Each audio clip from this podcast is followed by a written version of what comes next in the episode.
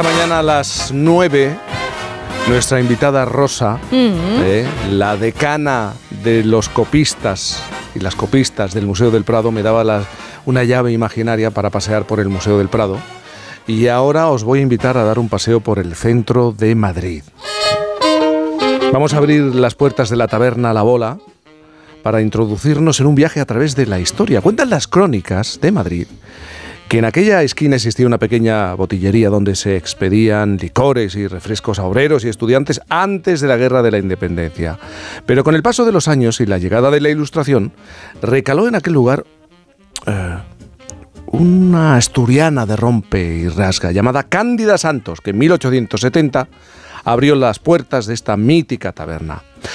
Ha pasado mucho tiempo, más de 150 años cuatro generaciones, y aún se conservan en sus paredes los retazos de los personajes que han pasado por sus mesas. La fotografía más buscada, la de Ava Gardner, y la mesa más solicitada, la número 7, la que se sentaba don Camilo José Cela. El comedor se ha convertido en un museo y el cocido madrileño en su plato estrella, cocinado a fuego lento, como antaño, y servido en puchero de barro individual. ¿Dónde está el secreto? Pues se lo vamos a preguntar a Mara Verdasco, copropietaria de la Taberna La Bola, que acaba de ganar recientemente un solete resol. Mara, buenos días. Hola, buenos días, Jaime. Buenos días. Ciento, más de 150 años de historia. Sí, 153 para ser exactos. A eso se le llama resistir, ¿eh? Sí, fíjate, hemos resistido eh, guerras, COVID, De todo, hemos resistido de todo. Y habéis y os habéis mantenido fieles a la receta de Cándida Santos. Sí, seguimos haciendo el cocido exactamente igual que lo hacía ella, en pucheros de barro individuales sobre carbón de encina y con el chorizo asturiano que seguimos utilizando, que era el que le gustaba a ella porque da un color más, más rojito a la sopa y da más sabor y seguimos haciendo esa receta y alguna receta más, como por ejemplo los callos, como, como lo hacía ella en el siglo XIX. Mm, en el siglo XIX. Eh, hablas de, de, ese, para que lo entiendan los oyentes, el cuenco es como una jarra, ¿no? Tiene forma de jarra. Sí, es un pucherito pequeño. Un pucherito pequeño. Sí, de barro individual. Es que cuando, cuando abrimos el restaurante, cuando ella abrió el restaurante, se encontró el problemilla de que, de que era muy pequeño. El restaurante era como, como es actualmente el salón de la entrada. Y entonces dijo, ¿y ahora qué hago yo? Me he metido en esto y tampoco vamos a prosperar mucho si solamente pueden comer 10 personas y entonces decidió hacer diferentes cocidos a diferentes horas y el pucherito pequeño individual era la forma más fácil de si de repente había que levantar a alguien y decirle, oiga, que vienen los siguientes, pues era la forma más fácil de que se lo pudieran llevar. Un pucherito que conserva muy bien el, la sí, el calor. ¿no? Sí, sí, conserva el calor fenomenal. Unas, unas dos horas puede estar caliente lo de dentro del puchero. Y ya sé que antes de entrar en directo has dicho, pues todavía me encuentro yo a gente que no sabe cuáles son los ingredientes. Pues sí.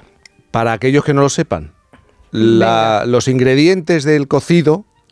Sí, pues mira, los ingredientes del cocido madrileño es morcillo de ternera, chorizo, tocino, hueso de jamón, gallina, que la gallina hace mejores caldos que el pollo, entonces usamos siempre gallina, tocino, patata, los garbanzos y agua de Madrid. El agua de Madrid es súper importante porque es un agua que tiene muy poca cal y hace que los guisos de legumbres se cocinen muy bien. ¿Cuántos pucheros al día? Pues unos 150, 200, pues depende de un poco de la temporada y del día de la semana que sea, porque los días que estamos abiertos todo el día desde las 12 hasta las 9 y media, que son los jueves, viernes y sábados, pues hacemos mucho más cocidos que los lunes o los martes, que mm. cerramos al mediodía después. Y el orden es muy importante, y el vuelco. ¿A qué llamáis vuelco? Claro, mira, el orden es importante porque, claro, en aquella época se cocinaba en carbón y todos los ingredientes que había dentro del puchero se tenían que cocinar a la vez, pero no todos tenían el mismo tiempo de cocción. Entonces poníamos, mi bisabuela ponía primero las carnes, el morcillo de ternera, el hueso de jamón y la gallina se pone abajo lo que tiene cocción intermedia, los garbanzos se ponen en el centro, previamente los tienes que tener toda la noche en remojo. Y después arriba poníamos, eh, ponemos el chorizo, el tocino y la patata, que son las cosas que tardan menos en cocinarse. Se echa agua, de, agua del grifo y a, y a cocer durante cuatro horas y media. Cuatro horas y media. Y luego vamos con los vuelcos. En ese mismo puchero. Claro. A ver, claro. En el mismo puchero donde lo cocinamos, lo llevamos a la mesa. En la mesa ponemos un plato con fideos que ya están cocidos, se cuecen con un trocito de chorizo para que tenga un poco de colorcito. Y luego en la mesa volcamos el caldo, sujetamos los ingredientes con la tapita para que solamente caiga el caldo. Claro, es que nos estábamos volviendo locos. ¿Por dónde caen los fideos? O sea, aquí la gran pregunta en el porque están aparte, ¿por dónde iban a caer? Están, están aparte, ah. claro, porque si los cocinamos dentro del puchero se habrían, habrían desaparecido durante cuatro horas y media. Los, los fideos solo se cocinan dos minutos. Entonces están ya directamente en el plato en el plato. Entonces echamos el caldito, te tomas la sopita con los fideos y después te volcamos todo lo demás que hay dentro del puchero, que son los garbanzos, las carnes y se acompaña con verdura. La verdura típica es el repollo, repollo que se rehoga con aceite y ajo. Qué rico. Zanahoria, ¿no? Me está entrando hambre. ¿Zanahoria no lleva? No, zanahoria no lleva. De vez en cuando ponen en algunos Sí, en algunos sitios ponen zanahoria, pero, pero eso son los... mantenéis la receta de Mantenemos la receta tradicional del cocido. En algunos sitios le ponen zanahoria, nabo, para aligerar un poco el plato. Pero, pero no es lo típico de Madrid. Oye, Mara, Madrid está siendo muy visitada, muy reclamada por los turistas. Claro, el musulmán, el judío, también hay opción de ofrecerles otro tipo de cocido manteniendo la esencia. ¿no? Sí, claro. Nosotros ya un poco recogiendo el relevo de mi bisabuela, que ya hacía tres tipos de cocidos para tres tipos de, clientes diferentes. Los clientes, sí, mira, eh, como era muy pequeño, como os he dicho antes, pues ella decidió que hacía tres cocidos para tres segmentos de población. Para gente de clase más humilde, para la clase media y para la clase, la clase más alta. Entonces, había tres cocidos a tres precios diferentes con ingredientes diferentes. Uno era a las 12, el otro era a la 1 y el otro era a las 2. Tu bisabuela tenía visión. Sí, era, una tía lista. Era una tía lista, ¿eh? Sí, entonces, pues un poco siguiendo esa, esa idea, pues nosotros dijimos, a ver, ¿qué, colectivos de turistas tienen problemas a la hora de comer aquí en España? Entonces, principalmente eran los musulmanes y los judíos, porque ellos no comen cerdo y porque la carne la comen de otra forma mm, diferente cocinada. Entonces, y matada. Entonces dijimos, bueno, pues vamos a, cuando vengan grupos, porque lo tenemos que hacer por encargo, porque hay que comprarlo en un sitio especial, la carne y todo esto, pero dijimos, bueno, pues vamos a ofrecerles la posibilidad de que disfruten de la gastronomía de Madrid. Eh, adaptada a su condicionamiento por, por motivos religiosos. Eh, eh, llevamos un buen rato hablando de tu bisabuela. ¿Qué referencias te han llegado de tu bisabuela? Es decir, pues que era una señora bastante, bastante espabilada y muy, o sea, así como si dijéramos con un par de narices. Con un par, de con un par de sí, mm. porque imagínate en el siglo XIX una señora que su marido era vaqueiro, que se mm. dedicaba a la ganadería y esto, pero que una mujer se pusiera al frente de un negocio. Emprender la, idea, la aventura de un restaurante. Era una cosa bastante inusual, bastante inusual. Entonces, bueno, pues ella ella luchó contra, contra la, época y contra mm. las, las, condicionantes que había en esa época y, aquí seguimos, o sea que no lo debía hacer. ¿Y referencias de aquella época quedan en el restaurante? Sí, mira. Elementos de aquella época. Sí, mira, tenemos el comedor de fuera, está decorado por el pintor que pintaba los carruajes del Palacio Real. Y, sigue manteniéndose el original de aquella época y tenemos también un cuadro con los escudos de armas que venían en los en los en las carrozas de, de palacio porque no os he dicho que el primer takeaway de cocido empezó en la bola también, porque la infanta Isabel II... ¿Qué me dices? Sí, la Se inventó el primer tupper, a ver, de barro, y luego no, no. delivery. Esto es tremendo. Os cuento, la infanta Isabel II le encantaba el cocido madrileño y todas las tradiciones madrileñas y le gustaban mucho los barros, los pucheros y todas estas cosas. Pero claro, el restaurante era muy pequeño y no podía venir a comer in situ al restaurante. Por ejemplo, iba a otros restaurantes que de la época que, que había cocido, iba allí porque había privado privados y cosas de estas. Alardi. Alardi, por ejemplo. Y entonces, y entonces, pues ella lo que mandaba era un carruaje de palacio, venían, recogían los pucheros, como estaban calientes, y como en la, en la cocina del palacio había una, una cocina de carbón igual que la de la bola, pues entonces eh, se llevaban los pucheros, se lo comía y luego ya el siguiente día que venía traía los pucheros vacíos y se llevaban los siguientes. Eh, mantenéis la receta, la tradicional, la original de, de Cándida. ¿Tú crees que es posible en el cocido innovar?